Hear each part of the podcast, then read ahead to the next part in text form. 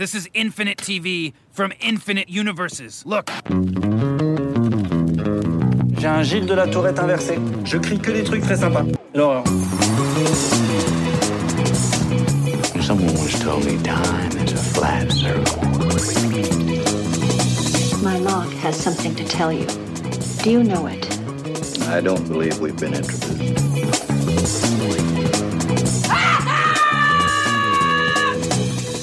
Salut à toutes, salut à tous, bienvenue dans la troisième saison de Un épisode et j'arrête le podcast 100% série de la CS, l'association française des critiques de séries en partenariat avec Binge Audio, un 65e épisode pour vous rendre la rentrée plus pourrie encore en vous signalant que non, l'été, il n'y a pas rien à la télé et que oui, il y a de bonnes séries et qu'il vous reste à peu près zéro jour pour toutes les rattraper avant de devoir attaquer la rentrée.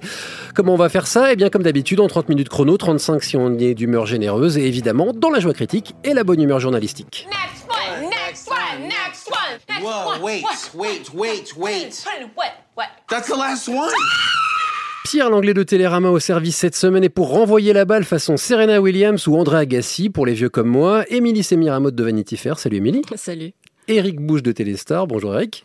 Salut Pierre. Et Jean-Maxime Renaud d'Allociné, hello Jean-Maxime. Hello. Au menu, un petit tour des séries marquantes de l'été, essentiellement des productions américaines, mais pas que, de Sharp Objects à Jack Ryan en passant par Castle Rock. Et si, si, un si grand soleil, le titre estival de l'été, alors c'était bien ou c'était nul? Avec un peu de chance, on ne sera pas d'accord. Un épisode et j'arrête, saison 3, épisode 1, c'est parti. Wind Gap. There was a murder there. Another one's missing now. Get me a story. Mama, goodness, I didn't expect you. The house is not up to par for visitors. I'm just in town on business. Camille, look at you. I'm glad you're home. What kind of person does that? Hurt a child. Doesn't help anything. Riling folks up. You got two mutilated girls on your hands. Someone else is doing the riling. When you're here, you're my daughter. Everything you do comes back on me. Et on commence avec ce qui était indiscutablement l'événement critique du début de vacances, une série légère et joyeuse, baignée de soleil, noyée dans le son apaisant des grillons, Sharp Objects, plus sérieusement, un drame psychologique difficile, adapté d'un roman de Gillian Flynn, l'auteur de Gone Girl, et mis en scène par le Canadien Jean-Marc Vallée, avec Amy Adams dans le rôle d'une journaliste qui retourne dans la ville de son enfance pour mener l'enquête sur un double meurtre et se prend à nouveau dans la toile de sa mère toxique, incarnée par Patricia Clarkson. Disons-le tout court, ça sent la bécane à Emmy Awards à pleine narine. Mais je sais que certains autour de cette table n'ont pas du tout, mais pas du tout aimé, ou moins aimé en tout cas. Quelles sont les opinions, chers amis, qui veut servir? Euh, Eric, c'est parti. Allez, c'est parti. Euh, c'est vrai que c'était très attendu. Moi, j'ai beaucoup aimé le début, la représentation de la petite ville du Sud euh, complètement barrée, où on célèbre encore des fêtes confédérées tous les ans. C'est assez hallucinant. La famille qui est plus flippante que la famille de euh, Massacre à la tronçonneuse même, avec euh, la mère euh, qui est assez hallucinante. Et l'intrigue policière qui au début, vraiment, je me suis dit, ça va être peut-être un mélange entre True Detective et Three Billboards. C'était très très alléchant. Et puis patatras. Euh, c'est-à-dire qu'il se euh, n'intéresse plus du tout à l'intrigue policière, mais On s'en fout complètement. un peu, non? Ah bah au départ Ouais. non, on, on s'en fout pas. Normalement c'est c'est une série policière. Lui il s'en fout complètement le scénariste. En effet, il te le résout en deux secondes. Là, c'est Martin Oxon d'ailleurs. Voilà, exactement. Il s'en fout complètement. Il explique euh, d'ailleurs dans une interview qu'en fait il a C'est elle, c'est elle, c'est oui, Martin pardon. Oxon. ouais. Euh, elle a pas, elle a pas eu le temps euh, de traiter en, en 8 épisodes un bouquin qui fait 300 pages. Donc elle a dû euh, lâcher l'intrigue policière parce qu'elle a pas eu le temps. Et Mais coup- quitte à, à radoter, on s'en fout un peu. C'est pas le plus fout. intéressant, non? On, ben, on s'en fout un peu par la force des choses. C'est-à-dire que, euh, en effet, elle préfère passer. euh, Il y a des épisodes où il se passe quasiment rien. On a des scènes qui sont répétées, répétées. C'est d'une lourdeur absolue. C'est-à-dire que on comprend qu'elle est mal dans sa peau, qu'elle se scarifie, etc. Et euh, il y a des difficultés avec sa sœur. Et on revoit les mêmes scènes d'épisode en épisode avec sa sœur, avec sa mère. Mais c'est ça qui est fort, non? C'est c'est- c'est- c'est pr- c'est- c'est écrasant, ça nous oppresse. On est pris dans cette boucle. c'est elle est elle est quoi? Elle est prisonnière de ses angoisses et de son passé, cette femme. Et c'est Oui, ça mais qui est, qui le problème, c'est qu'il n'y a aucune subtilité. C'est-à-dire que c'est d'une lourdeur. Ça, tout pèse 3 tonnes, quoi. Tu n'as pas l'air d'accord, Émilie. Non, pas du tout. Euh, moi, c'est ma série déprimante préférée de l'été. Euh, et je dirais que les meilleures séries policières sont celles qui ne s'intéressent pas au crime et qui s'intéressent plutôt à la, à la psychologie euh, des personnages. Ce qui était le cas de True Détective aussi. L'intrigue oui, de True voilà, Détective, on ouais, s'en foutait on un s'en peu. fout. hein. Et puis Ouais. quand on voit en plus le, le, le final, le, le, le, le- le tueur de True Detective, c'est tellement On s'en fout un peu qu'on s'en aussi. fout. Donc euh, là, en l'occurrence, euh, moi j'étais littéralement fascinée par le personnage de Camille, qui, qui est vraiment un personnage euh, complexe. On a une belle représentation d'une héroïne qui est euh, amochée, qui a des euh, troubles mentaux, enfin des troubles psychologiques, qui a fait des séjours euh, en hôpital psychiatrique, qui a en tout cas un comportement très destructeur. Et je trouve que c'est un personnage qui est hyper crédible et qui est en même temps positif dans la mesure où elle se bat, où elle se reconstruit et euh, d'une certaine manière elle s'en sort. Il y a qu'un truc qui si, est pas euh, crédible, c'est qu'elle est journaliste et qu'elle prend jamais de notes. Et Oui, ça, et a une mémoire. mais qu'elle a une super euh, mémoire. pas- Mais effectivement. Jean-Maxime, c'est ça qui est intéressant. En fait, c'est un, c'est un, c'est plusieurs, c'est plusieurs genres à la fois, mais c'est à la fois un drame familial pour être simplement un thriller psychologique. Et moi, je suis pas loin de penser que c'est un film d'horreur. C'est-à-dire que c'est un peu une maison hantée dans laquelle on se trouve.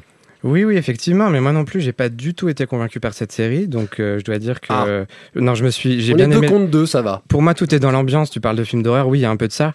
Tout est dans l'ambiance, mais rien dans le scénario. Euh, L'enquête policière, pour moi, il faut que- qu'elle soit traitée d'une manière ou d'une autre, sinon il y en a pas du tout et on parle d'autre chose. Euh, et un, un film de deux heures aurait bien suffi. Et toutes ces scènes qui reviennent sans arrêt, enfin, on n'a pas besoin de ça. Le montage à la Wild que Jean-Marc Vallée avait déjà utilisé donc dans ce film avec Reese Witherspoon, Et ça dans, marche et sur dans- deux heures. et dans Big, euh, Big Little, Lies aussi. Oui, un peu. Un, un peu moins quand même, c'était moins systématique. Euh, ça marche sur deux heures, mais ça marche pas sur huit épisodes d'une heure. Moi, je trouve au contraire ça fonctionne hyper bien parce que ça te- permet vraiment d'entrer dans la tête de l'héroïne et de comprendre son mode de fonctionnement, sa vision des choses, son passé traumatique et justement la résolution du crime qui est bazardé littéralement à la fin de- du dernier épisode dans la, la scène post-crédit. Ça veut vraiment, ça signifie réellement qu'il s'en fout clairement de l'intrigue policière et que ce qui compte c'est le, vraiment le parcours psychologique du personnage. C'est ça que moi j'ai adoré. On, le comprend assez rapidement son parcours euh, psychologique, c'est-à-dire qu'au bout de deux, trois épisodes, on a compris le personnage. Ah, mais a c'est pas de comprendre, c'est de le résoudre. Oui, c'est ça qui est intéressant, c'est super. comment Oui, elle va. C'est une enquête sur euh, elle-même. Sur en elle-même. fait. Oui, Oui, mais huit c'est- épisodes, c'était vraiment trop pour ça, Ah pour si peu, je alors, trouve. trouve pas du tout. Je trouve que c'est une super représentation sur la toxicité féminine, qui a, via le female gaze en plus. Donc ça donne vraiment une représentation qui est assez presque inédite, je trouve, euh, à la télévision. C'est quelque chose qu'on n'a pas l'occasion de voir aussi souvent, et je trouve que c'est parfaitement déployé. Effectivement, ça prend son temps. Il y a des redites, mais en même temps, c'est logique aussi. C'est réaliste, je trouve, ces Bah redites-là. oui. Et puis c'est une obsession. Voilà, C'est une histoire d'une obsession. Elle tourne en rond, donc c'est normal. Moi, je, je, alors, je peux comprendre qu'on puisse s'ennuyer. En fait, je pense que c'est une série où il fallait rentrer dedans. C'est-à-dire qu'il fallait être aspiré. Et la mise en scène de Jean-Marc Vallée, à ce- en ce sens, c'est admirable. C'est, il y a un travail démentiel de montage sur le, sur ces flashs, etc. Moi, normalement, le flashback, par définition, ça et le ralenti, je, j'éteins la téloche. Je dis, je ne veux pas de ces choses-là. Et là, il y a une utilisation du flash qui est très intelligente qui n'est pas un truc pour se la presque toucher visuellement. où Voilà, c'est presque dans, dans, dans le cerveau euh, pour Moi, te c'est une série de euh, fantômes presque. ouais. C'est ces filles qui passent en roller. Là, il y a quelque chose de très. Enfin voilà. Après, je, on, on peut Très trouver ça prétentieux. mais ouais. C'est un, peu prétentieux, mais ça, ça, ça fonctionnerait très bien sur 2-3 heures. Voilà. Mais le, le problème, c'est que là, sur 8 heures, c'est-à-dire qu'on a compris ses problèmes avec sa, sa mère euh, dès le départ, c'est-à-dire que c'est toujours les mêmes scènes systématiquement de repas avec sa sœur qui est, qui est bizarroïde.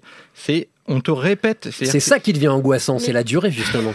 C'est- la durée. En plus, je trouve que pour le coup, le mode de diffusion hebdomadaire classique euh, à l'ancienne mieux. marche mieux parce que si Mm. tu binges la série, Oh, effectivement, là, c'est imbitable pour le coup. Imbingeable. Mais, euh, et imbingeable, effectivement. En effet, il aurait pu continuer pendant 15 épisodes à te refaire la même chose, Ouais. euh, trouve que c'est une sans série fin. qui te- qui t'habite après avoir vu l'épisode, ça, ça t'imprègne. Enfin, moi, en tout cas, ça m'a imprégné. C'est resté avec moi pendant un bon bout de temps, quoi. On est donc partagé autour de la table. Faites-vous votre propre opinion. C'est pratique. Sharp Objects est disponible sur OCS Go. hein, c'est le site de rattrapage d'OCS. Sharp Objects était donc sur HBO aux États-Unis. Évidemment, ça serait étonnant de ne pas voir une petite euh, liste de nominations aux Golden Globes et aux Emmy l'année prochaine, puisqu'elle n'était pas éligible cette année. On change de climat, direction le nord-est des États-Unis.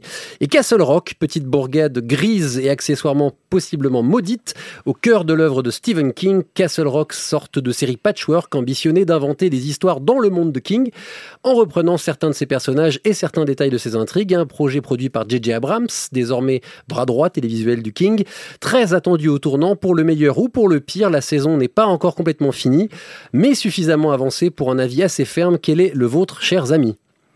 Euh, Jean-Maxime. c'est- C'est un bon concept marketing, cette idée d'utiliser euh, cette ville euh, mythique des œuvres de Stephen King. Mais j'ai l'impression qu'ils ont eu que le concept. Ils ont créé des personnages à partir de là, avec de bons acteurs, certes, mais euh, qui sont pas vraiment introduits correctement. On comprend rien, en fait. Euh, très, très vite, on se perd dans des histoires. En fait, tout le temps, je me demandais, mais quel est le mystère? Quelle est la question que je suis censé me poser? Et je comprenais pas. Et au bout de huit épisodes, c'est le nombre que j'ai vu actuellement, je sais toujours pas ce qu'on veut me raconter. Donc euh, l'atmosphère est super, comme dans Sharp Object, il y a plein de choses, la réelle est très bien, mais il n'y a pas d'idée, il n'y a pas de scénario. Émilie Je suis assez d'accord sur le fait qu'il n'y a pas une ligne directrice, on te, on t'amène pas d'un point A à un point B, euh, mais à la limite, moi, c'est euh, presque ça que j'aime dans cette série, euh, parce que c'est vraiment la série d'ambiance. Euh, on va te recréer un climat, un contexte à la King, c'est la série anxiogène au possible, et le, je trouve que la narration s'organise de manière à étouffer de plus en plus et les personnages et le spectateur avec des, un récit effectivement qui n'avance euh, qui avance très très peu, qui avance en tout cas très très lentement. Mais je trouve que ça c'est vraiment la série voilà d'ambiance, d'atmosphère qui euh, il faut se laisser euh, happer ou pas. C'est c'est un peu comme le Ou pas ou pas. Moi personnellement ou pas. Alors le problème c'est que alors j'ai bien aimé les premiers épisodes parce que je me suis dit ah ils ont capté là c'est le on est chez King. Il y a pas de problème en plus super acteurs alors euh, André Hollande, euh, Mélanie Lindsay, euh, Sissi Spacek, Scott Glenn. Enfin voilà il y a Bill du bon monde. Euh, voilà. le alors moi le non moi je supporte Ah oui. pas. Je trouve qu'il il prend juste l'air euh, l'air dark on dirait un, un émo flippant, ce machin. garçon, il, a- il est fait pour jouer Oui, dans je les, dans sais, les sauf qu'en fait, King. quelqu'un de flippant, ça faut pas lui faire jouer un mec flippant qui bouge pas comme ça, sinon je trouve que c'est sans intérêt. Bref, le truc c'est qu'en fait, c'est une série molle qui nous met des coups de speed de temps en temps avec allez que je te bute X personnages et que je te fais un truc choc etc et derrière ça retombe et on s'emmerde. Et, et, du coup mais et je suis comme Jean-Maxime je, je n'ai pas lâché hein. Je regarde. Mais je suis là à faire putain mais mais pourquoi c'est c'est ça te barbera tu sais pas pourquoi tu regardes ça quoi. Il y a un moment où tu sais plus exactement pourquoi tu regardes. Peut-être parce que c'est vrai que c'est pas vilain et que les acteurs sont bons mais honnêtement moi autour de moi il y a que les il y a que les fans de Stephen King qui sont de mauvaise foi qui font ouais c'est super et tout. Je je quand même l'impression que, que on commence tous à se faire un petit peu chier alors c'est une anthologie donc il y aura Ouais, une saison je 2 trouve, donc j'espère Je trouve Ah, pas, je trouve que ça, ça, ça remonte, au contraire. Moi, suis- j'en suis au 7. J'ai pas vu le 8, mais je trouve le 7 très beau, le épisode 7, hein. magnifique. oui c'est du sous leftovers quoi c'est pas mal foutu Non, c'est- toi, tu ramènes tout à Leftovers. Il a mais, raison, euh, il a raison. ah ben si Mais euh, non, le, le problème, c'est que en fait, il y a eu Stranger Things avant, qui était, euh, comme tu disais, un patchwork, qui était déjà un patchwork de King. Donc, on, on compare à, un peu à Stranger Things, qui en effet est plus attirant au premier regard. Là, ça prend plus son temps, c'est plus une série d'ambiance. Surtout que là, ça a la, la caution King, vu qu'il est coproducteur, etc. On pensait que ce serait la réponse du, du berger à la bergère, que ce serait plus fort que, que Stranger Things, alors qu'en fait, c'est plus lent. Maintenant, moi, je trouve qu'il y, y a- pour le coup, il y a une vraie ambiance. Moi, j'aime beaucoup. euh, Je trouve que l'ambiance est chouette. Les il y a une belle unité de lieu c'est-à-dire qu'on on sent bien la ville quoi ça pour le coup je suis d'accord Et la, la relation entre euh, le personnage de Scott Glenn et Sissy Spacek, je trouve, est, magnifique, magnifique. ouais. Euh, le, le septième épisode, et moi, m'a m'a bouleversé vraiment.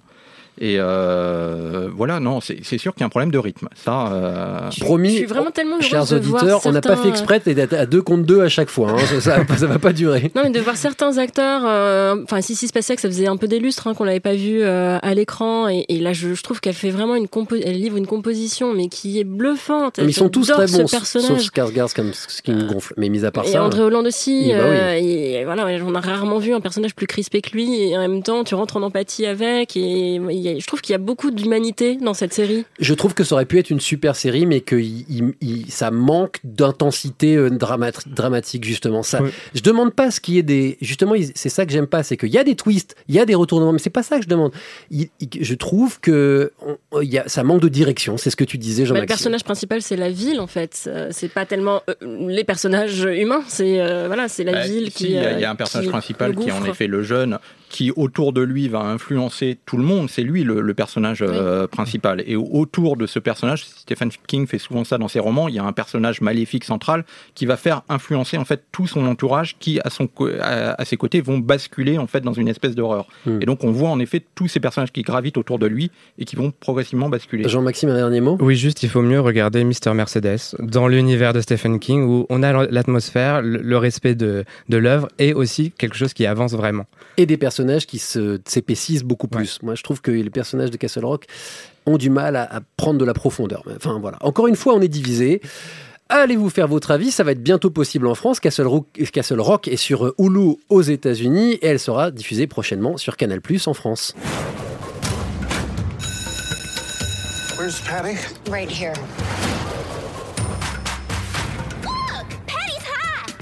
Having my jaw wired shut lost me more than just my summer vacation.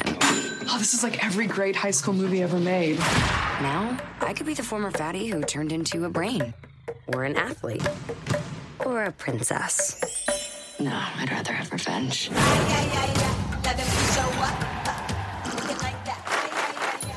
On glisse sur Netflix avec en quelque sorte l'anti-Sharp Objects. La série d'HBO a fait quasiment l'unanimité, en tout cas pas ici, mais au niveau de la, critique, ça a quand même été très chaudement accueilli.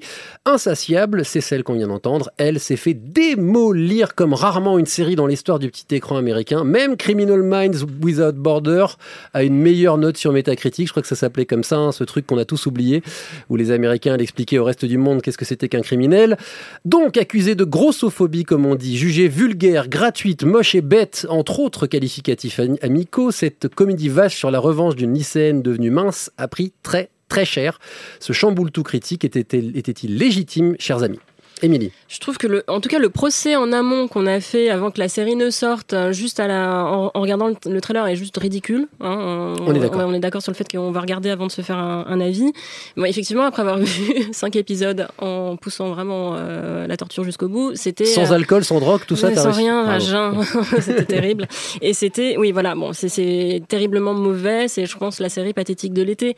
C'est raté. Euh, après, je pense pas que, enfin, c'est la satire, le, le genre, à mon avis, qui passe à côté, qui est raté, qui est vulgaire en plus. euh, voilà. Après, je pense que ce procès en grossophobie euh, qu'on adresse à la série n'est pas tout à fait justifié.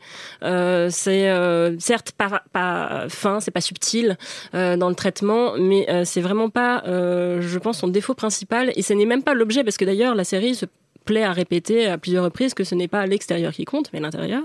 On est tous d'accord là-dessus. Euh, simplement, euh, il y, a un- il y a un raté en fait dans le dans la, le, le portrait du personnage principal, qui est une sociopathe, qui est une fille, euh, voilà, une, une odieuse euh, jeune fille euh, qui est passée J'aime comme tu parles poliment. oui, voilà, oui, oui, odieuse garce, euh, qui est passée euh, effectivement d'une ancienne euh, jeune fille ronde à euh, une, une- voilà une, une miss de concours de beauté.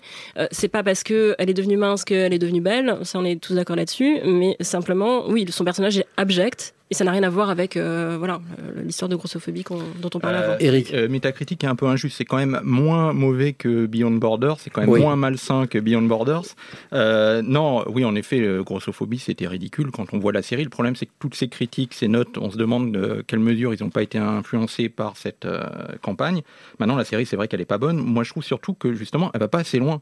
C'est-à-dire que euh, elle, elle devrait être beaucoup plus trash. Là, finalement, elle, elle est très propre. Il y a quelques. Elle euh, pique les yeux quand même. Hein. oui, mais je veux dire, elle est pas, elle est, elle va pas assez loin. Elle est, elle est trop proprette finalement. Elle fait un peu vieillotte. On a l'impression que c'est une série qui date d'il y a une vingtaine ou une trentaine d'années. Vous vous vous souvenez de Good Christian Beaches? Oui, Perso- ça, tout le monde a oublié ça. Ah non, je pouvais pas supporter ce truc-là. Ça a vite été annulé. Mais c'est, oui, en fait, j'ai l'impression que c'est sur, c'est, c'est, c'est, chez une mauvaise série, c'est pas une série scandaleuse. Oui. C'est c'est du sous Ryan Murphy en plus. C'est vraiment dans l'esprit de ce qu'il a pu faire avec Glee ou même Populaire avant, mais en raté et en pas moderne du tout. Et en plus hystérique encore. hein. Là, ça fait Oui. quand même mal aux oreilles. Enfin, c'est.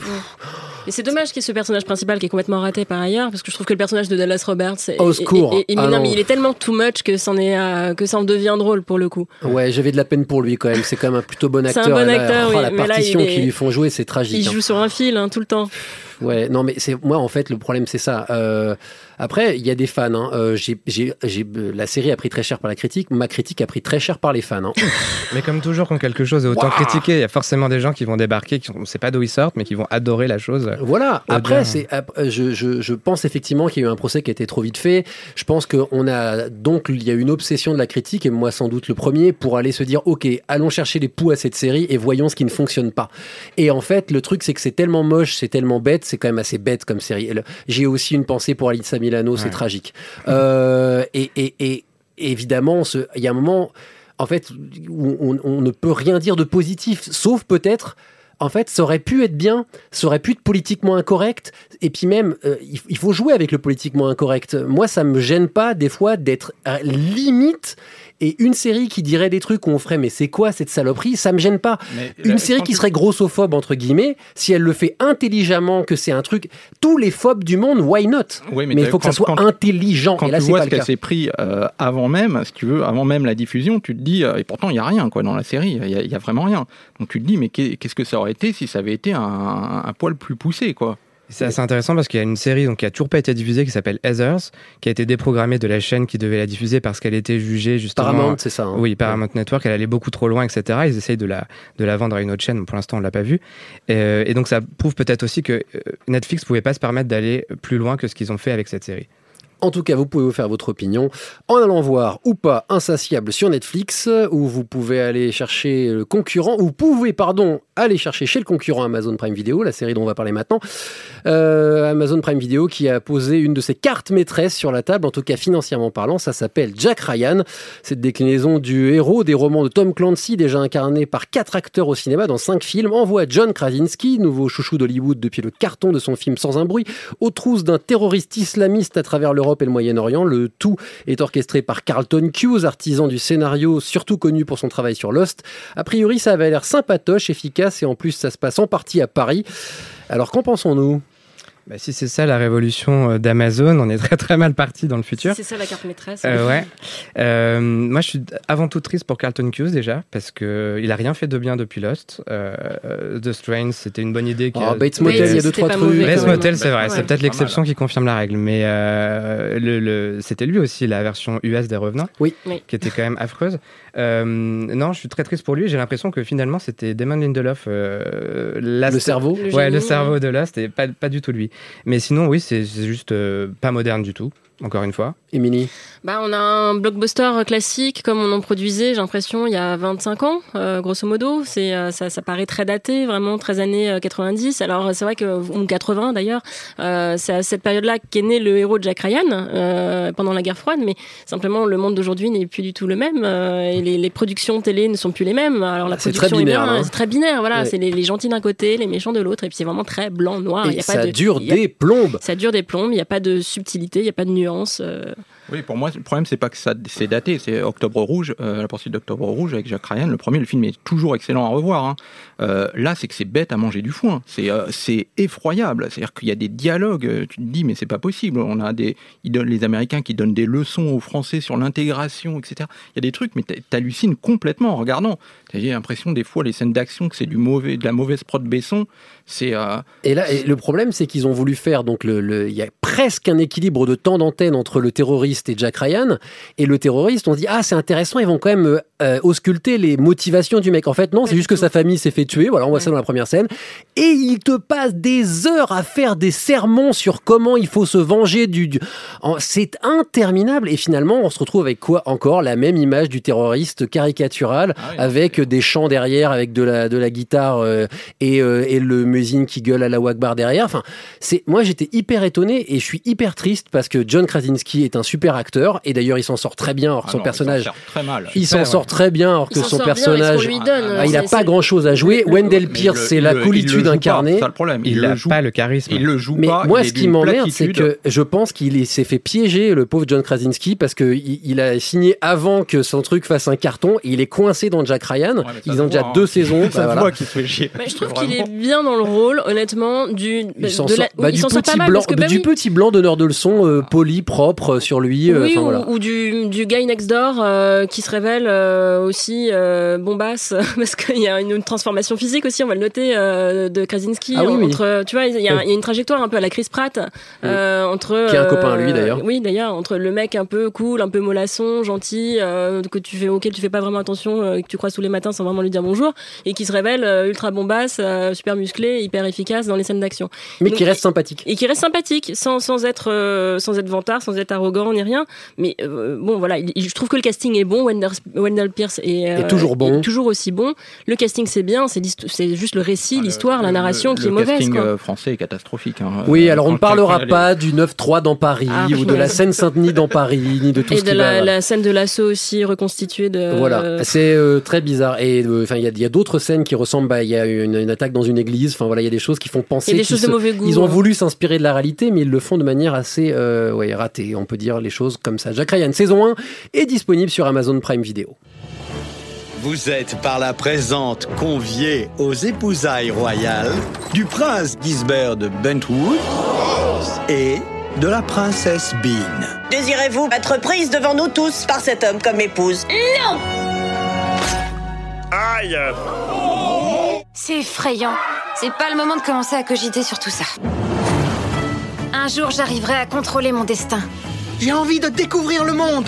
Moi, je voudrais savoir quand vos maladies et vos épidémies disparaîtront pour les remplacer par des plus mortels. Vite, t'es ingérable. Avale la fête J'ai même plus de quoi te hurler Je dessus. suis pas si horrible. Ben, t'as quand même tué ce type-là. Mais je ne vais pas si mal que ça. Il faudrait qu'une bonne âme tire ma tête vers le haut.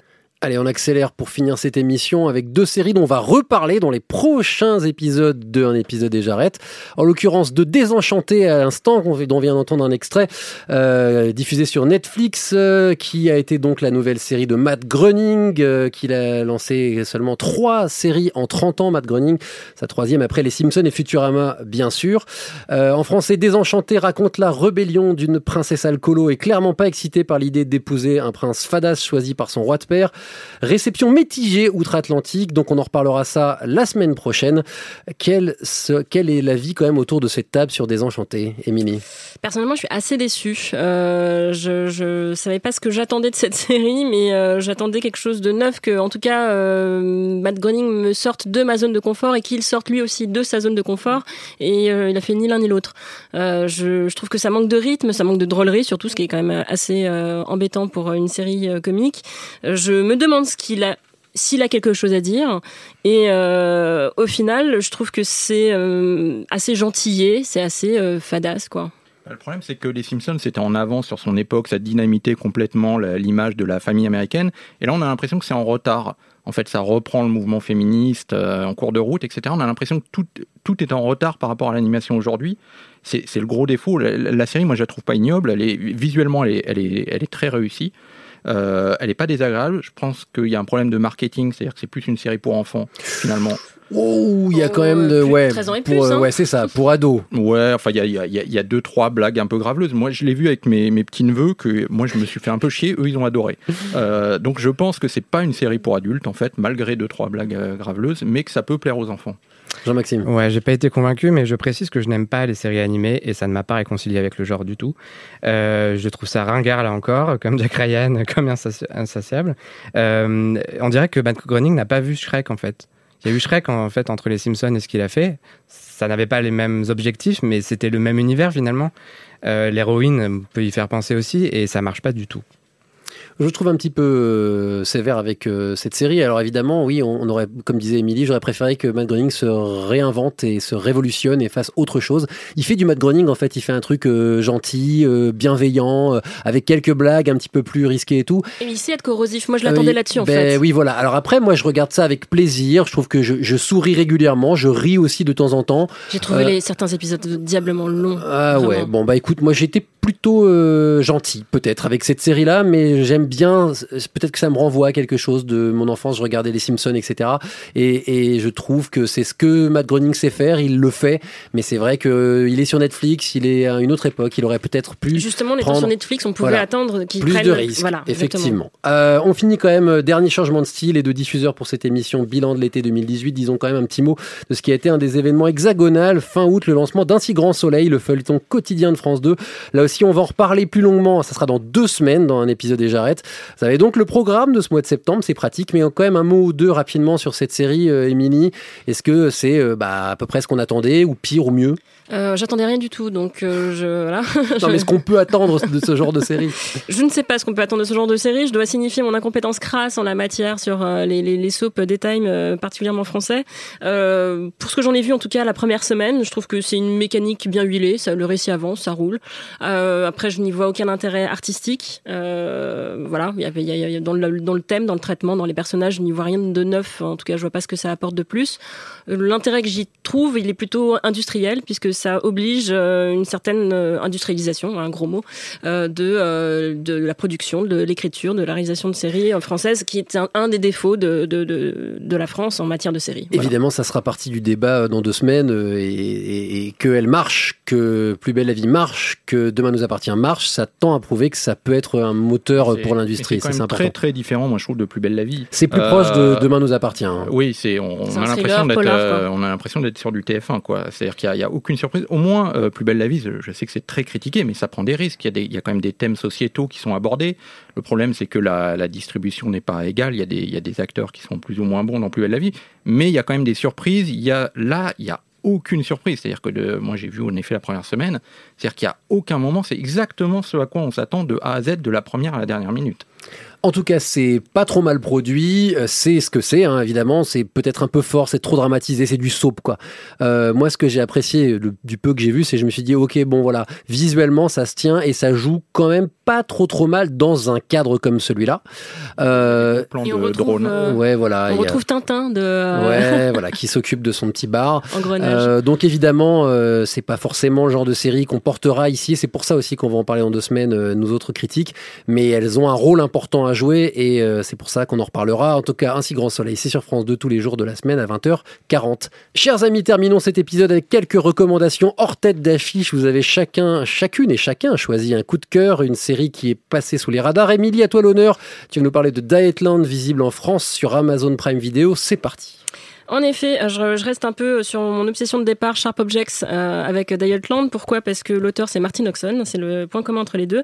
C'est une série qui parle d'une fille en surpoids qui ne s'accepte pas. C'est euh, une comédie noire, euh, intelligente, euh, foncièrement féministe, farouchement féministe. Ça fait toujours du bien à voir. Et je trouve qu'elle a, a encore plus de relief et encore plus de résonance aujourd'hui parce que sa diffusion arrive peu après MeToo. Je trouve que c'est une série qui donne vraiment à réfléchir sur la manière dont on envisage le monde, son rapport de soi au monde et euh, sur l'image qu'on a de soi-même. Voilà. Dietland, c'est donc visible en France sur Amazon Prime Video, c'est AMC aux États-Unis. Eric, toi tu votes pour Crime Time, rien à voir, tout à fait différent, une série remontée à partir d'un format court de Studio Plus, si je dis pas de bêtises. Exactement, qui est une série en fait française curieusement alors que ça se passe au Brésil avec des acteurs brésiliens. Euh, c'est euh, l'histoire d'un d'un flic des favelas qui va devenir animateur vedette télé pour une émission euh, criminelle où il présente des crimes et en fait c'est lui-même qui commanditait les crimes pour pouvoir filmer euh, les images qu'il allait diffuser. C'est euh, Jacques Pradel Breaking Bad, quoi. voilà, c'est complètement délirant, ça va à toute vitesse, puisque normalement c'était des formats courts qui sont remontés. Euh, c'est très très noir, très très sombre, c'est vraiment glauque, mais ce qui est, on- quand on voit ça, on se dit c'est pas possible, c'est complètement dément, mais en fait c'est tiré d'une histoire vraie. C'est-à-dire que c'est vraiment un animateur qui a vraiment été euh, arrêté euh, parce que en fait il commanditait lui-même les, les meurtres qu'il montrait après dans ses émissions. Alors Canal Plus la diffuse, euh, est-ce qu'il y a un moyen de la voir ou de la revoir cette série? Bah, sur Canal, sur, euh, sur, la, Canal, sur le replay euh, le, sur de le replay, Canal ouais. Plus. Jean-Maxime, non, je vais y aller d'abord. Tiens, je te laisse conclure. Euh, J'ai pour ma part opté pour euh, Lodge euh, 49, on va le faire en français, ou Lodge 49. Euh, un drôle de drame dans une Californie de la loose au sein d'une confrérie pas vraiment secrète où vient échouer un surfeur dépressif. C'est assez déconcertant comme série. Ça pourrait être très très chiant, mais ça finit par être absolument attachant, touchant et doucement comique. On tient de temps en temps des petites séries, je mets des guillemets à petites, euh, qui nous prennent sans crier garde. Celle-ci en fait partie. Elle est sur AMC aux États-Unis. Il n'y a pas encore de diffuseur français à ma connaissance. C'est pas simple comme série, c'est pas la plus abordable parce qu'il y a un faux rythme. Euh, J'ai voulu penser à John from Cincinnati à un moment, mais c'est pas aussi surréaliste que John from Cincinnati. Mais on est dans ce genre de série qui aurait pu durer une demi-heure par épisode. Ça aurait été pas plus mal peut-être, c'est des fois un petit peu long, mais ça joue bien et c'est étonnant et on se met à la regarder et des fois on sait pas pourquoi, mais euh, plus les épisodes passent, plus on comprend pourquoi on la regarde. Et donc Jean-Maxime, je te laisse conclure. Euh, tu as souhaité revenir sur une série de la fin du printemps, mais comme elle s'est finie cet été, on va dire que ça marche. Ouais. Succession. Succession, donc diffusée sur HBO euh, et OCS en France. Euh, c'est une série entre Shakespeare et Dynasty, on va dire. Ça raconte l'histoire d'une riche famille implantée dans les médias. C'est un peu les Murdoch, voilà, une version des Murdoch. C'est extrêmement cynique. Euh, c'est très drôle, ma- malgré le, le sujet qui pourrait paraître déjà vu et un peu chiant, surtout à l'ère Trump où on parle beaucoup de ce genre de famille. Euh, au contraire, c'est très très drôle, très amusant, ça passe à une vitesse folle. Euh, ça dit quand même beaucoup de choses aussi sur la société américaine en passant. Voilà, je vous la conseille. Il y a de très bons acteurs, beaucoup de gens qu'on connaît peu, à part Brian Cox, mais des vraies révélations. Et c'est donc euh, à rattraper sur OCS Go aussi. Et saison 2, il y aura une saison 2 Il y sur HBO, donc euh, voilà, à suivre. Et ce sera le mot de la fin de cet épisode 65 de Un épisode et j'arrête le podcast de l'ACS en partenariat avec Binge Audio. Merci à Émilie Semiramotte de Vanity Fair, à euh, Eric Bouche de Téléstar et à Jean-Maxime Renaud d'Allociné. Merci aussi à Quentin qui était à la technique aujourd'hui, comme toujours d'ailleurs. La semaine prochaine, nous nous pencherons sur l'état de l'animation adulte. Je ne parle pas des parodies X de Dragon Ball, mais des Simpsons, de Rick et Morty, de BoJack Horseman et de Désenchanté évidemment. On en a parlé aujourd'hui. Ces œuvres qui vont plus loin grâce au dessin. D'ici là, redécouvrez les joies de nos profils sur Twitter et Facebook et likez-nous. On a tellement besoin d'amour numérique. Allez, salut à toutes, salut à tous et à la semaine prochaine. Next one, next one, next one. Next Whoa, one. wait, what, wait, wait, wait. What? What? That's the last one?